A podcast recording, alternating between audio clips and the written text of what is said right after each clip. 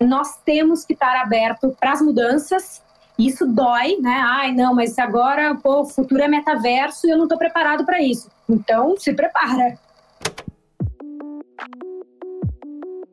Fala galera, bem-vindos para mais um episódio do Rá Conversa. E hoje a gente tem uma convidada super especial, uma convidada que inclusive já veio bater um papo com a gente antes, mas o papo que ela fez foi um papo fechado aqui com os nossos funcionários. E a gente gostou tanto que fizemos um convite aí para poder voltar e bater um papo aqui no, no Ra Conversa de forma aberta. Nossa convidada é a Beatriz Botese, que é Head de Marketing no Brasil para Meta. É, Meta aí, para quem não se acostumou ainda, é o novo nome né, do Facebook, Instagram e WhatsApp.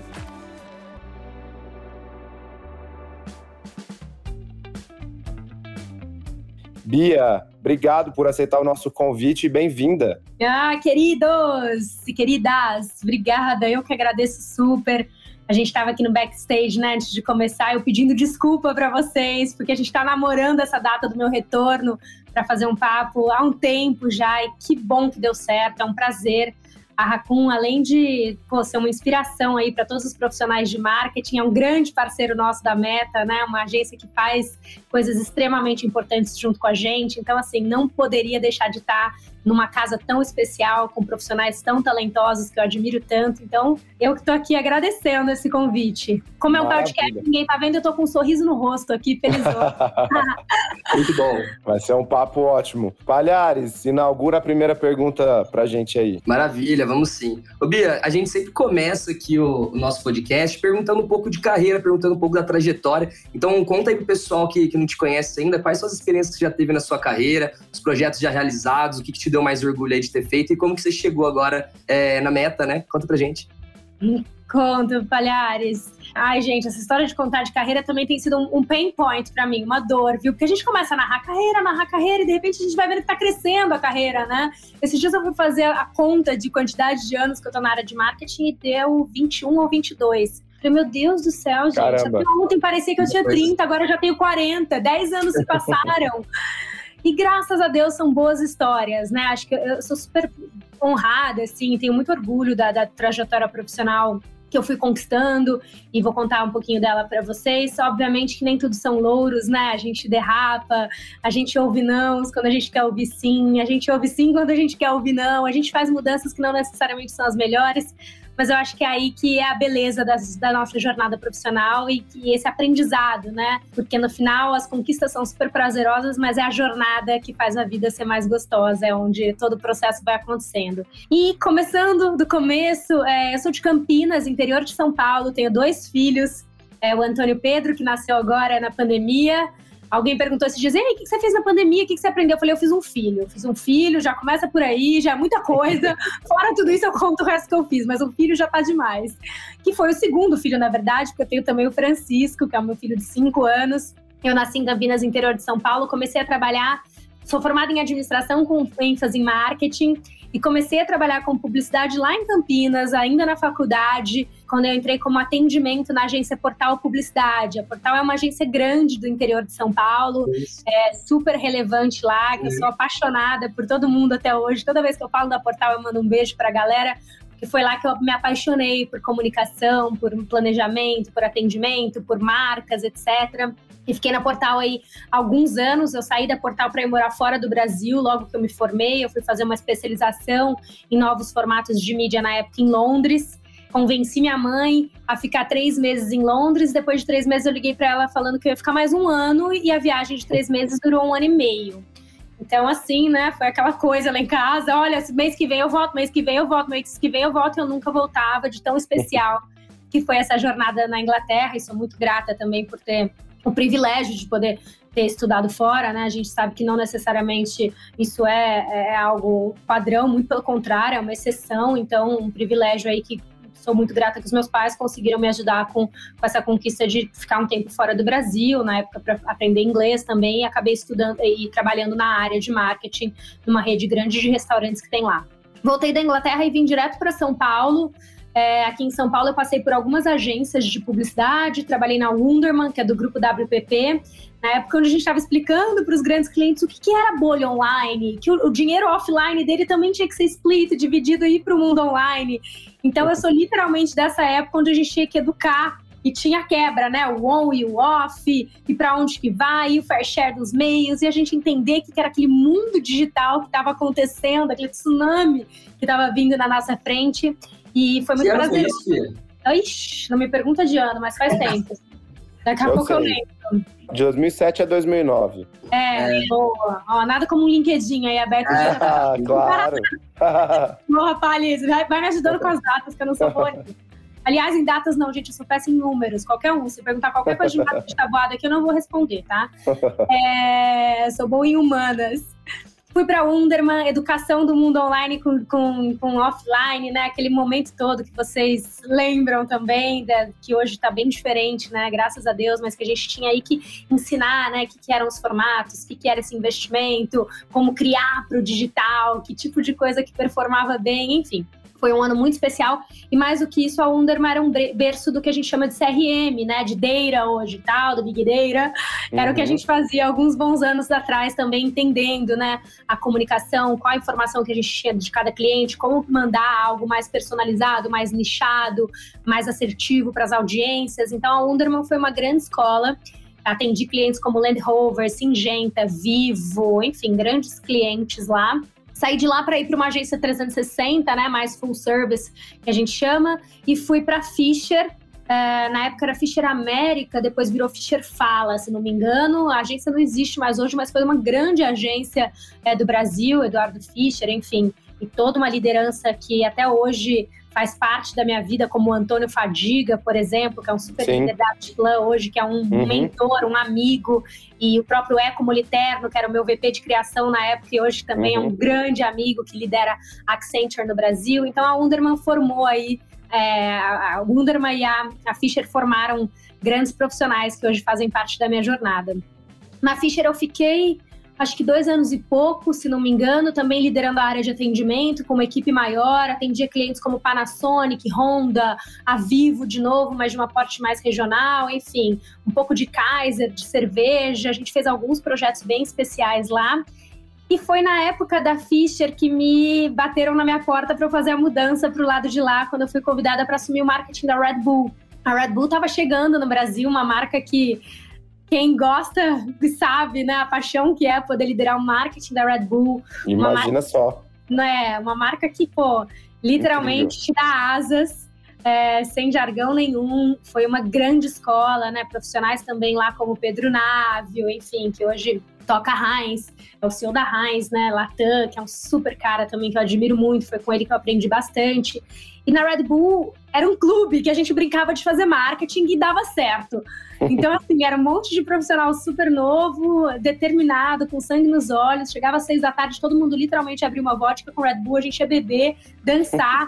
Isso ia até cinco da manhã, porque ninguém tinha filho, ninguém era casado. E no outro dia, às oito da manhã, estava ótima para continuar trabalhando, coisa que jamais eu conseguiria hoje na beira dos meus 40 anos.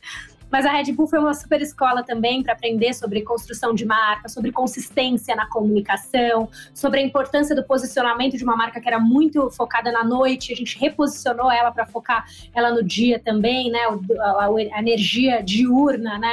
Para dirigir, para a escola, para a educação, entender que o Red Bull também era uma bebida que pode ser consumida por atletas, etc. Então foi muito legal participar desse grande reposicionamento do que a marca já voltou a ser hoje, né?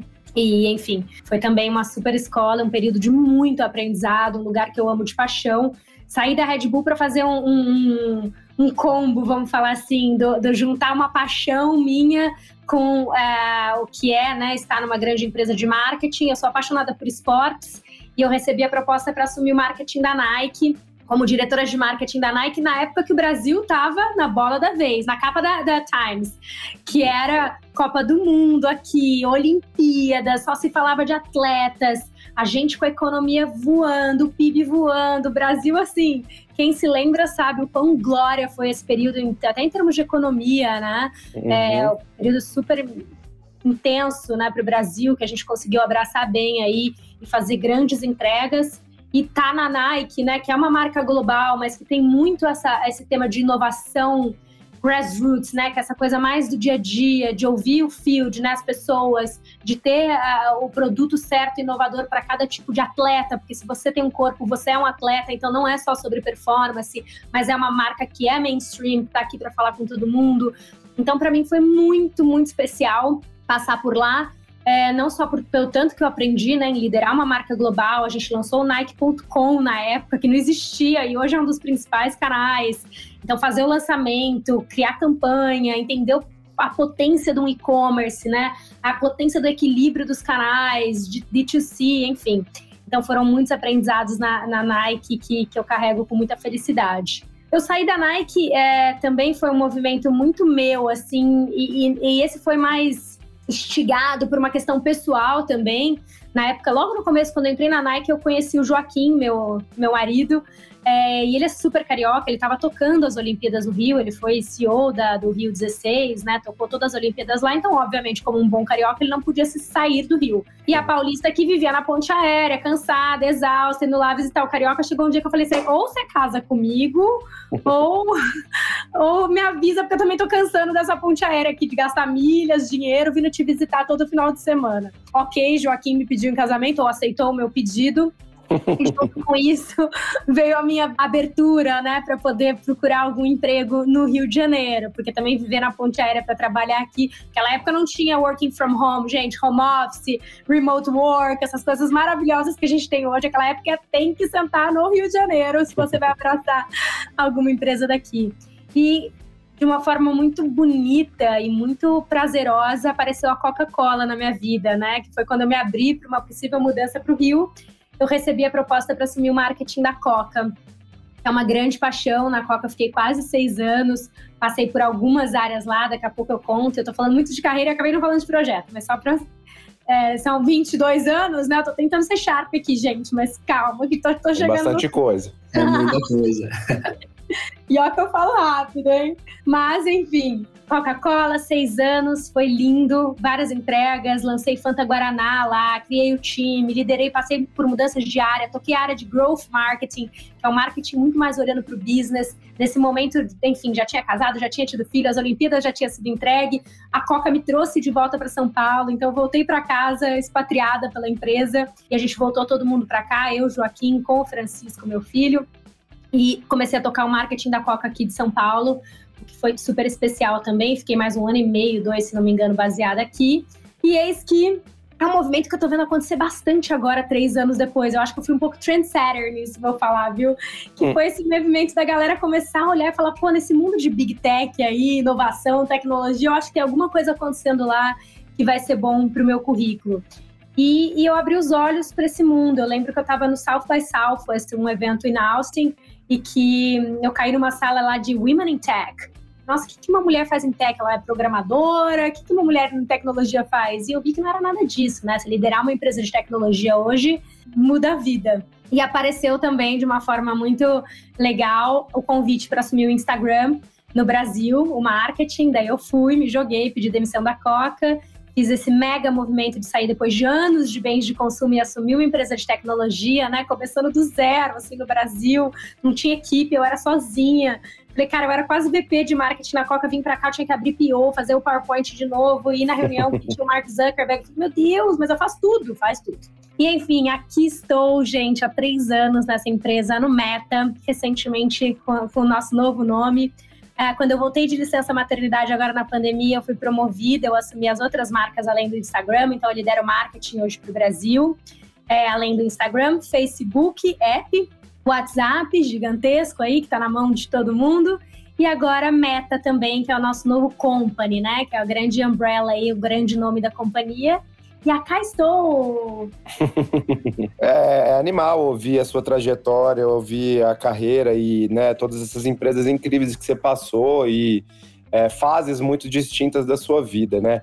Acho que tanto quando você veio falar com a gente a primeira vez, quanto agora no podcast, você fez essa questão de, de falar, né, que acima de tudo você é mãe, porque de fato tem uma mudança muito significativa na nossa vida, na nossa carreira, quando a gente passa a ser mãe, pai, né? Isso muda muito. Eu queria que você contasse um pouco de como é que foi essa mudança para você, né? Vindo numa uma toada de crescimento de carreira super acelerado, provavelmente com um ritmo de trabalho muito intenso, de repente você né, se vê ali não só com a obrigação, obviamente, que a gente tem quando a gente se torna pai e mãe, mas com a vontade, né, de gastar mais tempo com a família, com os filhos. Como é que é conciliar isso, ainda mais agora que durante a pandemia chegou um novo integrante da família, né, dois uhum. filhos, aumenta a complexidade e tal. Como é, como é que é fazer o malabarismo disso tudo, da família, da casa, com uma carreira tão acelerada e com grandes responsabilidades como você tem? Não foi fácil. E é tão legal poder falar que não foi fácil, porque em, em muito tempo da minha vida eu sou uma pessoa positiva, né? Eu tô sempre tento estar com esse sorriso no rosto, alegre, motivando os outros. E eu lembro que teve uma época da minha vida que eu falei, cara, como que eu vou continuar motivando a minha equipe, ou sendo feliz, ou trazendo essa, todo esse statement meu de felicidade, né? De humanização da relação de trabalho, ah, se eu não tô assim, se eu tô cansada, uhum. se eu tô me sentindo triste, se eu tô desmotivada. E foi um. um, tô te contando isso porque, para te responder de uma forma muito verdadeira, foi um momento muito especial na minha vida quando eu, eu aprendi a, a, a genuinamente entender que é importante falar quando não tá tudo bem. E uhum. essa questão da maternidade, né, ou da paternidade, não sei se vocês tiveram filho ou acompanharam alguém que teve filho, né, os pais também, não é, não é só a mãe, é o casal, é, independente do, do, do, gênero, enfim, mas é, são essas pessoas que estão colocando essa nova vida aí no mundo, no meio de um turbilhão de coisas. E nós, é, mães também, né? Essa questão da rede social, a gente tem muito dessa questão de romantizar as coisas. Então uhum. as mulheres é, é, acabam sem querer até, né? Tem uma. Não sei se é uma competição, é a palavra boa, mas tem essa coisa, ai ah, não, minha paternidade tá ótima, meu quarto foi lindo, amamentar é lindo, voltar ao trabalho é maravilhoso. E você vai criando um ambiente de que é tudo lindo, e a pessoa que tá do lado de lá que não tá sendo tudo lindo, ela olha e fala: caraca, mas o que tá dando de errado aqui na minha vida?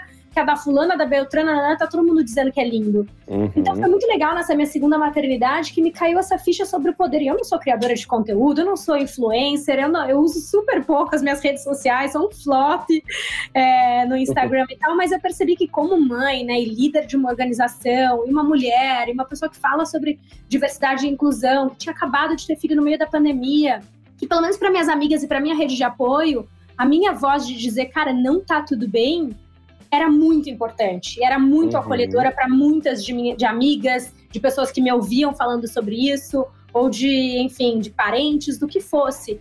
Então eu comecei a ressignificar essa questão da maternidade, né? E quando estava tudo bem, ok, tá tudo bem. E eu, eu sou extremamente, já falei sobre isso no começo, tenho um super privilégio, por mais que estivesse trancada dentro de casa por causa da pandemia no meu segundo filho, né? Sem a ajuda que eu gostaria, ou sem os meus parentes virem visitar o meu filho, que era uma coisa super normal de ir no hospital ou vir para casa e você ter lembrancinha. E eu não tive nada disso, mas eu tive essa é como se fosse uma máscara caindo, sabe? De falar, cara, eu vou me uhum. libertar de um personagem, de dizer que tá tudo bem e vou contar quando não tiver tudo bem para quem eu acho que deva saber.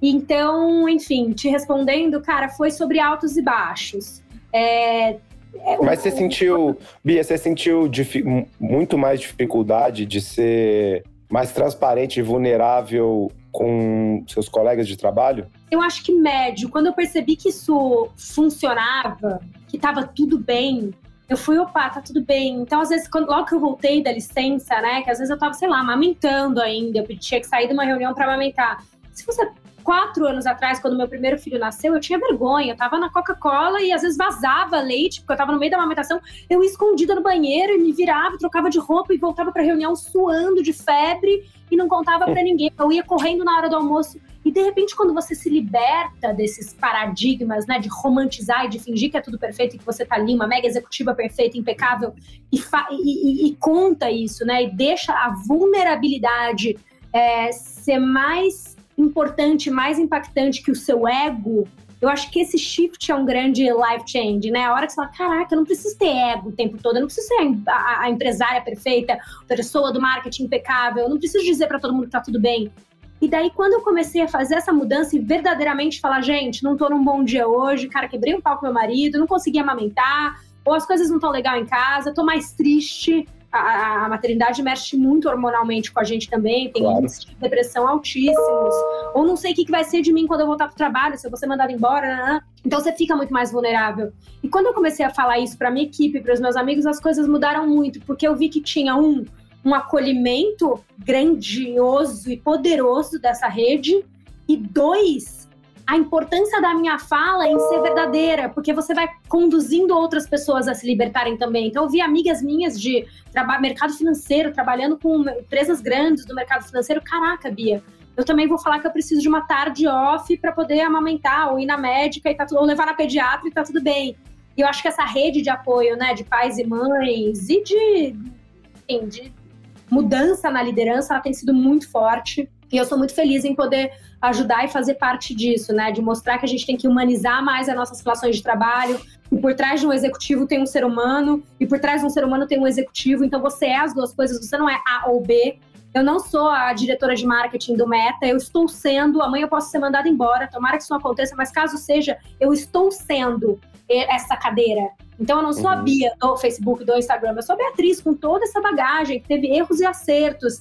Mas quando você digere e fala, cara, eu não posso, ai, nossa, sou do Facebook. Eu não sou do Facebook, eu estou exercendo uma função agora pro Meta, pro Facebook. E, e, do mesmo jeito que eu estava para Coca ou para Nike, eu posso não estar tá em nenhum lugar amanhã e estar tá fazendo alguma outra coisa. Então, é, é vocês se desprendendo um pouco, entendendo do papel né, dessa humanização e de nós, como líderes, da gente acolher melhor as dores e as conquistas da nossa equipe. Bia, você não acha que, que isso também foi um dos grandes benefícios que a pandemia trouxe? De, de assim, isso acontece, né? Quando a gente estava trabalhando de home office, a interrupção da família, dos filhos, do dia e tal, estava acontecendo com todo mundo, mudou tanto a vida que as pessoas começaram a ficar mais à vontade, né, de compartilhar. Sim. E eu acho que isso é, é incrível, porque hoje eu falo, né? Antes eu sempre trabalhei de home office de, desde muito tempo atrás eu ficava morrendo de vergonha, estava numa reunião, meu cachorro latia, sabe? Porque não era comum. Cara, hoje eu não tô nem. Meu filho entra no meio da reunião, eu seguro no colo e tal, e, né? Eu acho que essa, tá essa é uma, uma parte boa da pandemia, vamos colocar assim. Total. Eu, eu, acho que isso aí, tá, esse momento, né, esse um ano e meio que a gente está vivendo agora, e vai continuar vivendo por um tempo, não só pela pandemia, mas o como a forma de se relacionar e a forma de trabalhar vai evoluir, continuar evoluindo daqui para frente. É, é, é, eram tendências que foram extremamente aceleradas, né? Provavelmente o que a gente está vivendo agora, ao meu ver, não sou na, nenhuma futuróloga, é, mas eu acho que eram coisas que aconte aconteceriam daqui três, quatro, cinco anos. E você vê que a dinâmica está mudando, ok, e, e, é sobre isso agora. E, uhum. e, você se sentir mais confortável nesses ambientes, né? Porque tem essa coisa também que a gente vê os nossos pais, por exemplo, ah, o correto era trabalhar X anos, era cheio de, de, paradigmas, né? Ah, o correto de uma carreira é você ficar X anos dentro do mesmo lugar e se aposentar naquele lugar. E lembrar, meu pai ou meu tio ou fulano trabalhou 30 anos, 40 anos, 50 anos na empresa tal. E isso era sinônimo de status, de que deu certo.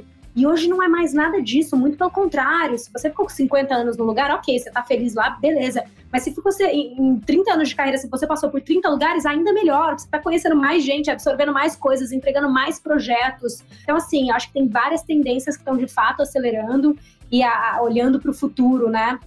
Acho que cabe à liderança e aos funcionários, né, continuarem deixando essa barra alta para que as empresas de fato abracem novas metodologias, se adequem a ela, porque não é só, ah, então tudo bem, agora é, todo mundo vai trabalhar de onde quiser. Calma, mas e aí? A gente tem ferramenta para isso? É, de fato a empresa está preparada para isso? Isso vai afetar no business? Caso sim, quanto? Tem que ter um, um, uma arrumação da cozinha, literalmente, para se propor um novo formato de trabalho, né? Então, acho que, que é tudo isso que, que vem acontecendo rapidamente. E, Obi, eu acho muito legal você contando um pouco né, dessas experiências suas durante a pandemia e como que você está vendo esse momento. E aí, quando a gente olha você contando a sua carreira, né, 22 anos, passando por agência, morando fora, Coca-Cola, Red Bull, Meta, é, são todos nomes muito fortes quando a gente pensa é, num ponto de cultura organizacional, né? E que é um, uma coisa assim, que a gente gosta de discutir muito aqui na Raccoon. A gente é muito orgulhoso do que a gente conseguiu construir de cultura. E aí a gente analisa, né, agora na pandemia, o impacto que todo mundo estar em casa é, não tem em você continuar fomentando essa cultura dentro da empresa. Total. O, quanto, é, o, o quanto importante é para você, assim, quando você olha toda essa experiência que você já passou, né? essa questão da cultura organizacional que tipo de impacto você acha que teve a pandemia e como você acha que o mercado e as empresas vão estar se adaptando para esse momento posterior que a gente está vendo ser construído agora. Não dá para falar, a pandemia obviamente não terminou, mas já está vendo muitas coisas mudando, muitas empresas já trazendo é, uma visão diferente para o modelo de trabalho, para a questão da cultura. Como que você acha que vão ser esses impactos? Como você enxerga esse ponto? Eu acho, Lucas, do fundo do meu coração, né? Esse, esse tema tá, tá denso cada vez mais, né? Pelo momento que a gente está vivendo e pelo, por de fato vermos né, que grandes empresas, pequenas empresas e médias empresas, mas que essa, a liderança está de fato preocupada com gente. Para mim, qualquer lugar que você tiver, seja dentro da sua casa, seja na Raccoon, seja na Meta, seja num, num, num banco, seja na padaria da esquina na pizzaria da esquina, esse lugar é feito sobre pessoas, é feito sobre gentes. Nada funciona sozinho. Talvez um bot X, mas ele foi criado por pessoas, ou um Air, mas tem algum back-end humano por trás para fazer alguma coisa, mesmo por mais tecnológica que ela seja, ou não humanizada, né, robótica que ela seja, tem uma humanização para chegar lá. Eu tô te dizendo tudo isso porque eu acho que quando a gente olha para o futuro, né, cada vez mais vai ser e é sobre pessoas. Então, ou a gente vira guardião da cultura da empresa, né, que você trabalha, ou que você está construindo, ou que a gente vê vários empreendedores, né, abrindo coisas e construindo coisas do zero. E a manutenção, a evolução e a capacidade de concretizar, né, de disseminar essa cultura e ganhar novos aliados é para mim o principal marco, é o que de fato vai separar quem vai dar certo e quem não vai dar certo. E a gente vê muito também hoje várias empresas falando que estão passando por mudanças culturais. Isso também é interessante, você vê, pô, a nossa cultura, sei lá, você pega empresas grandiosas, a própria Coca-Cola que eu trabalhei, de 130 e poucos anos. Lógico que a cultura de como começou a Coca-Cola é diferente de como ela é hoje. Ela foi evoluindo, ela foi ganhando várias coisas mas a essência, ela pode permanecer a mesma. O DNA, o fio condutor de uma cultura, ele pode continuar o mesmo e ele vai evoluindo conforme né, tudo que está acontecendo no mundo, na tecnologia, na mudança das pessoas, na forma de trabalho, na forma de cobrar as pessoas, na forma de, de mensurar é, sucesso e goals e métricas e etc. Então, assim, nós temos que estar aberto para as mudanças, isso dói, né? Ai, não, mas agora, pô, o futuro é metaverso e eu não estou preparado para isso. Então, se prepara. Ou vai buscar outra coisa, porque é difícil abraçar grandes mudanças e a gente tem que se sentir desconfortável nessa cadeira, porque já dizia, acho que foi Oscar Wilde, se eu não estou errada, mas é no caos que as coisas acontecem. Mas ao mesmo tempo, o caos, ele é um caos da bagunça, de que você tá ali, meu Deus do céu, a gente tá movendo um Titanic de lugar e a mudança é muito gigantesca. Mas se esse caos tem cultura e tem verdade, isso é muito menos doloroso, isso é muito mais genuíno e muito mais fácil, porque a verdade tá lá, a essência tá lá, e ela vai muito do, do olhar do dono, né? Muito do olhar da manutenção, dos, funcionários de fato acreditarem naquilo, é, de serem né, porta-voz e agentes da mudança e da disseminação da cultura. Então, enfim, eu acho que essas são as grandes tendências aí que vão continuar sendo base para o sucesso de qualquer jornada. Se olhar para pessoas, né, cuidado com pessoas, as marcas que não fazem isso ainda vão precisar se adaptar e adaptar Total. rápido. Você sabe que antes, é, antes de ontem eu estava num evento da XP de transformação financeira e tal, e fui, fiquei super honrada, fui convidada para ser jurada do evento. E, enfim, a empresa é de um, de um amigo querido meu chamado Guilherme Benchimol. Nunca menciono ele, vou mencioná-lo, porque ele falou uma coisa para mim que eu falei: caraca. É, o Guilherme recentemente saiu, né, como CEO da XP, ele continua no board, ele é quem fundou o tamanho que essa empresa é hoje, né, e toda a história maravilhosa que a XP tem, a quantidade de funcionários que tem hoje e tal. E o Guilherme, enfim, assumiu o novo CEO, o Thiago Mafra assumiu no lugar dele. E o Guilherme, a gente estava conversando, eu falei, cara, e aí, como é que tá essa vida, né? De tá, mas não tá. Ele, uhum. Bia, tô fazendo roadshow pelo Brasil inteiro, tô viajando bastante, tô conhecendo cada um é, dos mercados, né? Dos nossos agentes autônomos, tô lá dando a minha cara, ouvindo, porque eu sei que eu sou o coração, o fundador dessa empresa e eu não vou deixar de ser. Eu falei, tá, mas como que você tá dividindo o seu tempo? Porque eu vejo você viajando horrores e né, em que área que você tá agora, né? Além do conselho, de continuar sendo você, o que, que você faz? Ele falou, tô tocando na área de people. E caraca, Guilherme, que máximo, como assim? Ele, cara, uma vez por. Além de tocar people, tudo de gente, toda decisão de empresa, de RH mesmo, tá comigo.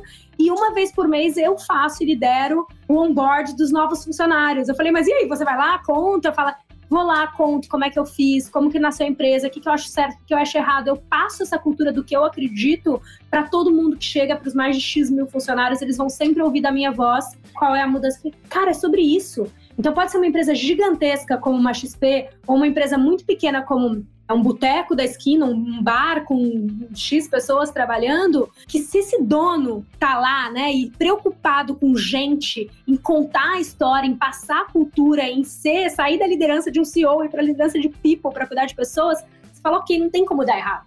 Pode até ter alguns flops no caminho, mas não tem como dar errado uma coisa tão verdadeira dessa quando você vê um líder preocupado de fato em mover a cultura, em diversidade, inclusão e etc. Né? Então, assim, acho que a gente tem bons exemplos de empresas que estão fazendo isso. Animal. Animal, Bia.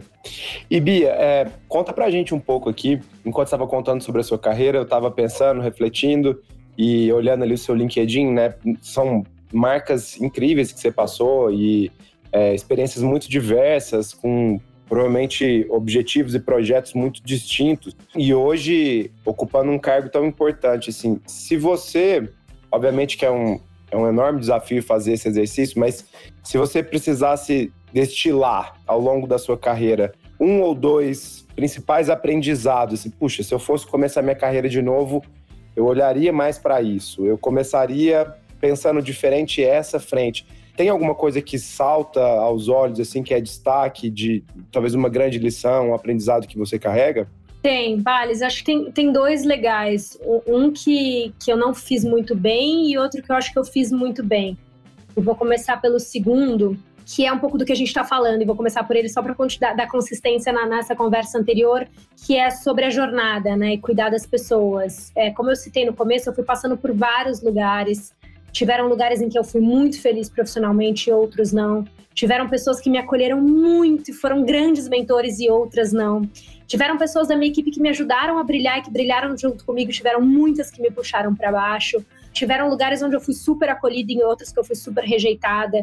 Então, assim, a jornada ela parece bonita quando a gente conta, né? São marcas icônicas, ah, mas ela é bem dolorosa. A gente não necessariamente tropeça em pessoas, em gente que estão na mesma vibe ou que querem que a gente cresça ou tenha sucesso. E aprender a lidar com isso é muito dolorido, né? Porque você lida, obviamente, você aprende a lidar na frustração. Uhum. E eu tô dizendo tudo isso porque, cara, foi muito louco na minha vida, porque eu tive bastante gente que não me ajudou. É, eu lembro de diversos momentos, sei lá, em época, na época que eu entrei em agências, a publicidade era muito mais machista, né? Tinha aquele mundo do ego, dos criativos, os VPs. Eu era uma menina de 20 e poucos anos de atendimento. Eu chegava lá, só faltava o cara apagar o cigarro na minha cara, porque fumava-se dentro da sala de reunião. Por mais que tinha uma placa gigante, o cara fumava lá dentro, assim. Eu, não, então o cliente, é, é, e as pessoas gritavam, eram mal educadas, e você, atendimento, estava ali na 29 da fila do pão. Então tinha muito ego muito harassment, né? Muito, enfim, o próprio assédio, assédio é, e pessoas ali que não necessariamente cuidavam uma das outras para que a história fosse bonita e fácil para todo mundo. Era exatamente o oposto e foi-se por muito tempo. Isso, graças a Deus, está mudando. Então, Desculpa, é... só um parênteses. Você acha que mudou bastante já? Eu acho, eu acho. Boa. Cara, eu acho, eu tenho conversado isso com grandes outras lideranças. O mundo publicitário, assim, é, é um antes e depois, e eu passei no antes e tô no depois, e ainda tem muito para vir. Mas, caraca, como mudou. Mudou. Como mudou, que bom. não se tolera mais tanto. Não se tolera, e se tolerar é cancelado. Então, assim, não tem mais espaço para rebeldia, não tem mais espaço para falta de educação, não tem falta de espaço para ego, não tem, não tem mais espaço para gente tratando mal gente. Então, assim, o que a gente viveu alguns bons anos atrás, graças a Deus ficou no passado. E o grande takeaway, né, o grande é, legado que eu deixo de estudo foi da forma como eu tratei essas pessoas. O que, que eu quero dizer com isso? Mesmo os que mais me machucaram, que não foram legais comigo, de alguma forma eu continuei sempre tratando bem, sempre tratando com carinho, sempre, é, ok, fiquei chateada e ia para minha casa, ou ia lá e tentava rebater ou conversar de alguma forma, mas sempre com muita doçura, sempre com, me colocando de uma forma correta. E essa foi a forma como eu construí, veio construir na minha carreira.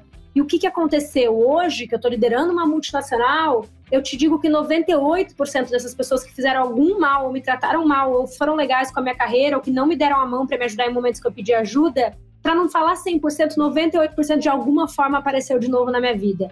ou é algum dono de agência, ou é alguém que vai abrir uma gráfica, ou é alguém que quer pedindo alguma coisa, ou procurando emprego, né? Então, gente, o mundo dá voltas. E não tô falando isso porque, ai, não, então, ó, é, você fez isso comigo, o mundo vai dar volta, você me pega lá na, te pega na saída. Não é sobre isso. A área que a gente trabalha é sobre gente. Se a gente gosta de gente, a gente está preocupado com pessoas, cuidem bem das pessoas. Porque no final vai voltar. E o que aconteceu comigo foi que 90% de quem não me ajudou veio me pedir alguma ajuda e eu fiz questão de ajudar um por um, uhum. que eu pudesse. E vou continuar fazendo. Porque eu sei que é sobre isso, né? Sobre esse networking, é sobre essa. Então, enfim, isso é um pouco de como é, as coisas funcionaram, né? Também tem esse behind the scenes aí de como o mercado foi evoluindo e como as coisas foram se construindo e vão continuar sendo, né? E acho que cabe a todos nós sermos aí continuarmos sendo né, os agentes das mudanças que estão para o futuro, porque tem muito para melhorar, não é que a gente já chegou lá, muito pelo contrário, já evoluiu bastante, mas ainda tem muito é, o, que, é, o que evoluir, principalmente na questão de diversidade e inclusão também. Mas eu acho que esse é um, é um grande, é um grande ponto, assim, sobre pessoas, sobre cuidar delas na jornada. E eu ia falar alguma segunda coisa também como exemplo, mas obviamente que eu esqueci. Então tá tudo bem, a gente continua. Daqui a pouco, quando eu lembrar, eu falo. Tá ótimo. Eu, eu, acho assim, muito bom você falar sobre isso. Eu queria aprofundar um pouquinho mais nesse assunto de diversidade, de representatividade. Acho que principalmente porque quando você veio aqui na Raccoon, né, conversar com o pessoal, as mulheres aqui da Raccoon ficaram uh, super uh, ansiosas né, pela conversa e depois agradeceram demais por todos os aprendizados que você trouxe quando a gente fala Ai, uh, de representatividade de mulher no ambiente de trabalho, né? Até de todas as mudanças que você falou que vivenciou. É, e a gente sabe aí que nesse ano de 2021 você foi indicada pela Forbes como uma das top CMOs do Brasil, além de ser finalista no prêmio da Scopen, né? Também é, de profissionais de marketing na América Latina. E aí, quando a gente além olha... Disso, ó, vou, vou, contar, vou contar notícia boa, além de finalista, porque isso é uma conquista importante. Conta. Eu fui finalista e, e eu fui a, a, vencedora do prêmio da Scope. Olha, Olha que animal. Muito bom. Tô contando Parabéns. isso porque eu tô me achando, não, mas é porque é uma mulher líder Exato. brasileira. Eu era a única mulher, a única brasileira. Eu falava, gente, mas cadê todo mundo aqui? Tá faltando gente, tá faltando mulher. E é exatamente sobre então... isso, porque assim, a gente tá falando de, de desses cargos executivos de, de marketing que só 20% são mulheres, né? E você conseguir chegar na, na final do prêmio, ser reconhecida pela Force, pelo Scope, ganhar o prêmio, tem uma, um simbolismo muito grande, acho, para todo mundo que está ouvindo aqui, Sim. e para as mulheres que estavam aqui na Raccoon escutando aquele outro dia. Então, assim, o que, que você pode falar sobre esse ponto e pensando principalmente que ação prática que as empresas hoje podem fazer para fomentar cada vez mais essa diversidade, essa representatividade das mulheres? Né? Perfeito. E acho que sim, né? Eu até falei brincando, mas acho que é importante sim a gente celebrar essas conquistas, e podia ser a Bia ou qualquer outra. Adoraria que estes prêmios, né, que a gente citou aqui, tivessem também mulheres negras. É, coincidentemente, nesses dois que eu fui, não, não tiveram, ou, ou tiveram mais poucas, né? Então, acho que também né, continua a batalha não só por mulheres, mas mulheres pretas que também estão fazendo trabalhos incríveis, assim como todos nós, mulheres, homens brancos, é, pretos, enfim, o que for, tá todo mundo é, se dedicando aí a fazer bons trabalhos, né, e liderar na, na sua área. Então, acho que o reconhecimento tem que vir para todos que estão se esforçando. E, enfim, quis fortalecer por isso, né? Acho que é difícil quando a gente começa a ver que o eixo tá girando, que a coisa tá acontecendo, é tão gratificante. Esse ano foi um ano super emotivo para mim, também com o prêmio Caboré, que é o Oscar aí da publicidade, né? E grandes amigas lá, é, a Samanta, né? Tipo, muita gente, muitos para MOC, enfim, muitos profissionais, muitas agências que estão aí com pessoas negras e lutando pela diversidade, ou com mulheres, ou com o que for, mas lutando por uma publicidade mais colorida e mais verdadeira. E foi muito legal ver que prêmios que há 4, 5 anos atrás nem não tinham, né? Pessoas diversas. E agora não só tem, como elas estão ganhando. E elas estão sendo a nossa voz, e elas estão representando. No final, não é sobre diversidade, é sobre representatividade. É, é, é a voz da Samanta indo lá e falando, gente, diferente da minha jornada que eu contei aqui, cheia de, de coisas boas, né, que os meus pais puderam me dar, a Samanta também teve na mesma na, nas proporções dela, contando quanto que a mãe dela, que nasceu na Rocinha, ela nasceu na Rocinha, deu um jeito de focar na educação dela. E no dia que, enfim, teve uma enchente lá, ela vai lá e pega a mochila e o uniforme para mostrar para a filha a importância dela continuar educada, estudando, indo para a escola e olha onde ela está hoje. Então, assim, a, a, a força que ela fez para chegar foi muito diferente da minha, por exemplo. E assim por diante. Do mesmo jeito que a minha também foi muito diferente de outras pessoas. E não é sobre competir com as forças, mas é mostrar que tem para todo mundo e a gente tem que dar voz para todo mundo e a gente tem que é, é, é colocar todo mundo para cima, celebrar todo mundo, né? E, e, viver as conquistas de todo mundo.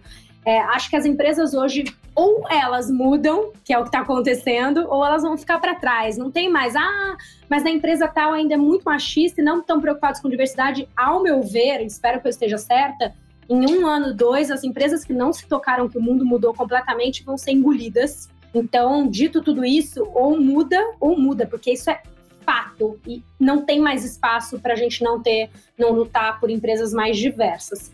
Então, acho que vale aí, né? Óbvio, cada empresa tem a sua metodologia, mas tem que estar verdadeiramente preocupado com isso. A gente ouviu-se muito, né? Ah, não, mas é a diversidade traz é, mais dinheiro para a empresa, porque as pessoas pensam diferente, isso vai trazer mais lucro. Cara, lucro é uma das coisas, mas não é sobre lucro, é sobre a empresa representar o que o Brasil é. É, é muito maior até do que lucro, é sobre representatividade, de novo, é sobre um board ser repleto de pessoas igual a rua está, igual o metrô está, igual a padaria está. Por que, que as empresas têm que ser diferentes? Não é só sobre ter lucro ou gerar mais inovação, por isso que a gente tem que ser diverso. Eu tenho que ser diverso porque eu tenho que ser, é, é given, não tem mais espaço para não, né? Então, acho que cabe isso. Uma liderança está extremamente focada em contratações. Tenho feito muito isso com o meu time. A gente tinha algumas vagas e era assim: a vaga é para uma mulher negra. Ah, mas Bia, pô, achei um cara branco super legal aqui que se formou na SPM, né? Eu falei, pô, esse cara pensa igualzinho eu. Legal, que bom, tá tudo bem, ele vai arrumar emprego também, mas eu quero uma mulher negra agora no time. Ah, mas a gente tá sem tempo, ah, mas vai perder o headcount, ah, mas aqui. Tá bom, então a gente perde o headcount, mas a gente vai batalhar e vai achar a pessoa certa do jeito que a gente quer. E tem que ser assim, porque a gente está muito acostumado com uma roda girando e tal, e indo nesse eixo que é o nosso status quo prático, pragmático, que vai ali, putz, o RH já te manda 10 pessoas iguaizinhas, você, e tá tudo certo, e, e ah, não tem que falar inglês, e tem que não sei o quê, aquele monte de coisa, você vai afunilando, afunilando, afunilando. É óbvio que você não vai achar ninguém. É óbvio que você vai afunilando e tem que isso. E a cereja, e o bolo, não sei o quê. O cabelo tem que ser assim, a blusa assim, não sei o que assado. E a gravata assado. Gente, pelo amor de Deus. Vamos, vamos procurar aberto, vamos procurar talentos, independente de qualquer coisa. O inglês a gente ensina aqui. É, se tiver que ir numa reunião que tem que pôr o dress, whatever, da gravata, daí compra depois, o, o que for. Mas a gente tem que estar aberto e nós líderes é, somos, e as empresas, né, com meta, com não meta companhia, meta de métrica mesmo, né? Então, meta de, de uhum. diversidade de contratação, em fazendo, sei lá, lá no Facebook, na, na meta a gente tem é, o referral, né, para você indicar alguém, talvez ter bônus para você indicar pessoas diversas, você ganhe mais, achar formas, né, que de fato as pessoas sejam sempre mais preocupadas olhando para isso. Tem diversos formatos. O mais importante é querer e ser agente da mudança. A pior parte de chamar a Bia para fazer um bate-papo é quando chega no final e a gente tem que parar de conversar. Porque a gente fica ouvindo aqui. Não, porque é uma delícia ouvir, você pensar, e você pensa de um jeito muito fluido. É bem gostoso de ficar ouvindo, escutando, mas como a gente tem um limite de tempo e a gente ainda quer te fazer uma última pergunta, é, vamos lá para a última. Bia, a gente sempre Bora. encerra os nossos programas aqui pedindo para os nossos convidados trazerem algum tipo de indicação para quem está nos ouvindo. Ou um filme, ou uma série, um livro, qualquer coisa que você ouviu ou está vendo e acha que é interessante e quer compartilhar. Hum, vou, vou, falar de um, um pouquinho mais, não tão recente, mas que, é, que eu geralmente quando eu faço mentorias eu falo sobre ele. Deixa eu ver se eu tenho ele aqui na minha biblioteca para eu falar o nome certinho. Mas é um livro que ele é muito legal, que é sobre as suas fortalezas. Acho que o nosso. Isso mudou muito, né? Lembra quando tinha, que eu falei no começo, ah, eu sou péssima em matemática. Se eu tivesse há 30 anos atrás, ia ficar todo mundo, ah, então tô, aprende a mexer no Excel, decora a matemática. Você ficava ali sugando a pessoa numa coisa que ela já não é boa e que ela não tá afim de fazer, que ela não tem tesão e não tem motivação uhum. para fazer. E ficava aquelas empresas te matando a aprender o que você não é. E, enfim, foi super legal na época da Coca até que fez esse teste, que é um livro, na verdade, que você olha para suas fortalezas, no que eu sou bom. Então, é encontre as suas fortalezas, como a gente vai editar aqui no final, depois vocês colocam a, o nomezinho. Uma depois, mas é, eu acho que é Find Your Strengths, Encontre Sua Fortaleza em português. É, ele é ótimo, porque vem, você compra o livro e vem o teste, você preenche e ele te dá quais são as suas fortalezas. Então a minha era muito sobre comunicação, empatia, agregadora, e daí você tem todo um exercício de como você fortalecer o que você é bom.